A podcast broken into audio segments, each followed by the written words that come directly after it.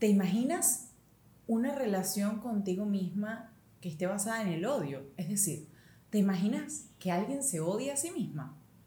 De eso estaremos hablando hoy en nuestro nuevo episodio de Beauty Value Talk. Del odio a sí mismo.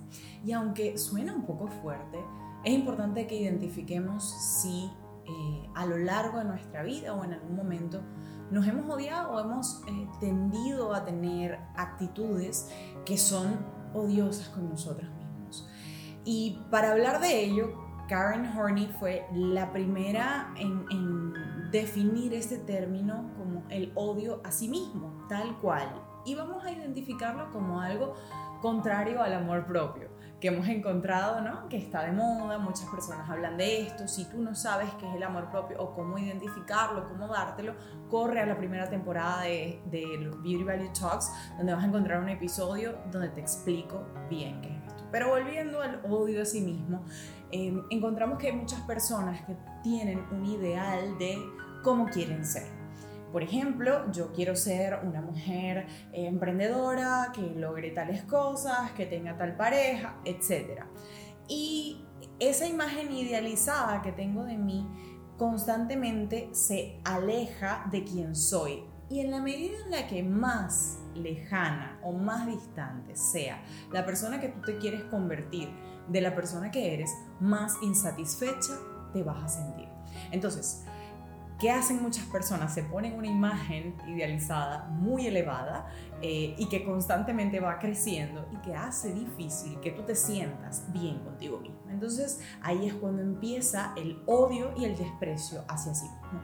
Esta autora Karen Horney, eh, que fue una de las eh, principales encargadas del psicoanálisis interpersonal, hablaba de seis formas fundamentales a través de las cuales nosotros nos ah, odiamos a nosotros mismos o, expresamos el odio a nosotros mismos. La primera es la exigencia incesante hacia sí mismos y es el ponerse a prueba constantemente, este evaluarse, eh, colocarse en situaciones de competencia, situaciones que te están retando continuamente y la creencia de que debe ser perfecta. Inclusive hay una presión tan grande que aun cuando consiguen el éxito que esperaban, se ponen una nueva barrera más, una nueva eh, regla más, un nuevo reto más. Entonces es importante que estés pendiente si esta primera eh, tendencia se ubica en, en ti y en tu vida. En segundo lugar, la autoacusación. Y, ella le llamaba autoacusación despiadada, pero vamos a dejarlo en autoacusación. Em, yo lo veo constantemente en mis, en mis, pacientes y es esta tendencia a estar eh, constantemente reprendiéndose a sí misma, ¿no? Eh, este decir, yo eh, no hice esto, yo no pude hacer esto otro, e incluso creo que, que si lo llevamos a términos que se utilizan en la actualidad, es lo que conocemos como fenómeno del, del, impostor. Si las personas me conocieran realmente, sabrían que soy un fraude.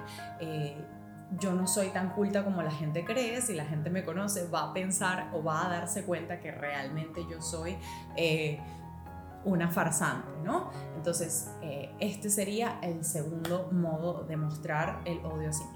Tercero es el autodesprecio y está constituido básicamente en menosprecio, dudas e incluso la ridiculización. Hay muchas personas que utilizan el humor para reírse, eh, pero también para ridiculizarse y para de alguna forma cuestionarse a sí mismas frente a otras personas y de alguna forma este, este, mm, esta tendencia a usarlo hace que eh, no podamos mejorar, no podamos alcanzar el éxito, se nos hace mucho más difícil. Y un ejemplo es las personas que se preguntan, ¿qué te hace pensar que yo me voy a conseguir al chico más guapo de la universidad? O eh, ¿qué te hace pensar que voy a conseguir el trabajo que sueño eh, cuando no soy capaz de hacerlo? ¿no? entonces, en cuarto lugar está la frustración. Y la frustración es digamos que importante distinguirla de la autodisciplina. ¿Por qué? Porque, pues para alcanzar el éxito o para mejorar en algunos aspectos, nosotros tenemos que hacer cambios. Por ejemplo, tenemos que ir renunciando o dejando actividades que son placenteras. Por ejemplo, hoy no puedo eh, ir a tomarme un frappuccino con una amiga porque estoy grabando el episodio del podcast, ¿no? Para conseguir un objetivo razonable, yo renuncio a una actividad placentera. Pero eso es la autodisciplina. Voy dejando de hacer cosas para poder alcanzar un objetivo cuando nosotros hablamos de frustración, eh, nos ponemos eh, unas restricciones y unos impedimentos que no nos impiden, que nos impiden incluso eh, disfrutar. Entonces es el típico, yo no me merezco un carro nuevo porque yo tengo que andar en este que está dañadísimo. Yo no me merezco ropa nueva porque hay gente que anda con ropa rota por ahí o yo no voy a conseguirme un trabajo nuevo porque este es el que me merezco. Yo tengo que aguantarme a ese jefe que tengo. Entonces, fíjense cómo de alguna forma esto también eh, va en detrimento de nosotros mismos. En quinto lugar, la tortura a sí mismo, que si, si la vemos puede ser muy dolorosa y está reflejada en actos que de alguna forma se acentúan o se exageran, como por ejemplo, tengo una angustia por tomar una decisión y estoy constantemente dándole vueltas al punto de que sufro por esa decisión que está dando eh, tumbos en mi cabeza. Em, incluso un dolor de jaqueca, de jaqueca o de cabeza lo exagero muchísimo más. Em, tiendo a buscar peleas con personas es decir, encuentro una satisfacción en el dolor y empiezo sin querer, de manera inconsciente, a buscar que otras personas me hieran utilizando expresiones o comunicación pasivo-agresiva o agresiva eh, y así voy consiguiendo torturarme o infligirme cierto daño.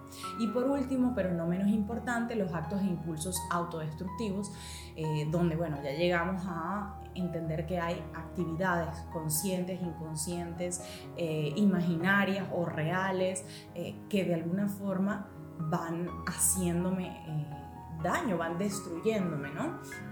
Y que no puedo controlar. Ahí entran los excesos, comer en exceso, abusar de sustancias, beber mucho alcohol, trabajar demasiado, que, digamos que esta cultura ha, dicho o nos ha dejado saber que mientras más trabajes mejor y la verdad es que eh, no está bien bajo ningún concepto, ningún exceso de nada, ni placentero ni displacentero.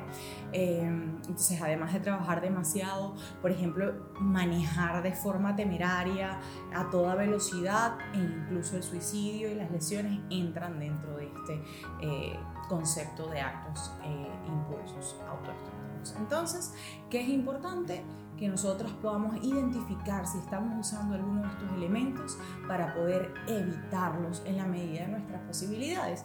Y si se te hace difícil y te has identificado con alguno de estos, te recomiendo buscar ayuda profesional con una psicóloga o con un psicólogo o con una psiquiatra o un psiquiatra. Eh, básicamente es importante que entendamos que la ayuda la tienen las personas que fueron a la universidad y que están acreditadas para acompañarte en procesos que son difíciles, donde a veces no entendemos por qué actuamos de la forma que estamos actuando y queremos cambiar, pero se nos hace muy difícil. Para eso hay profesionales allá afuera.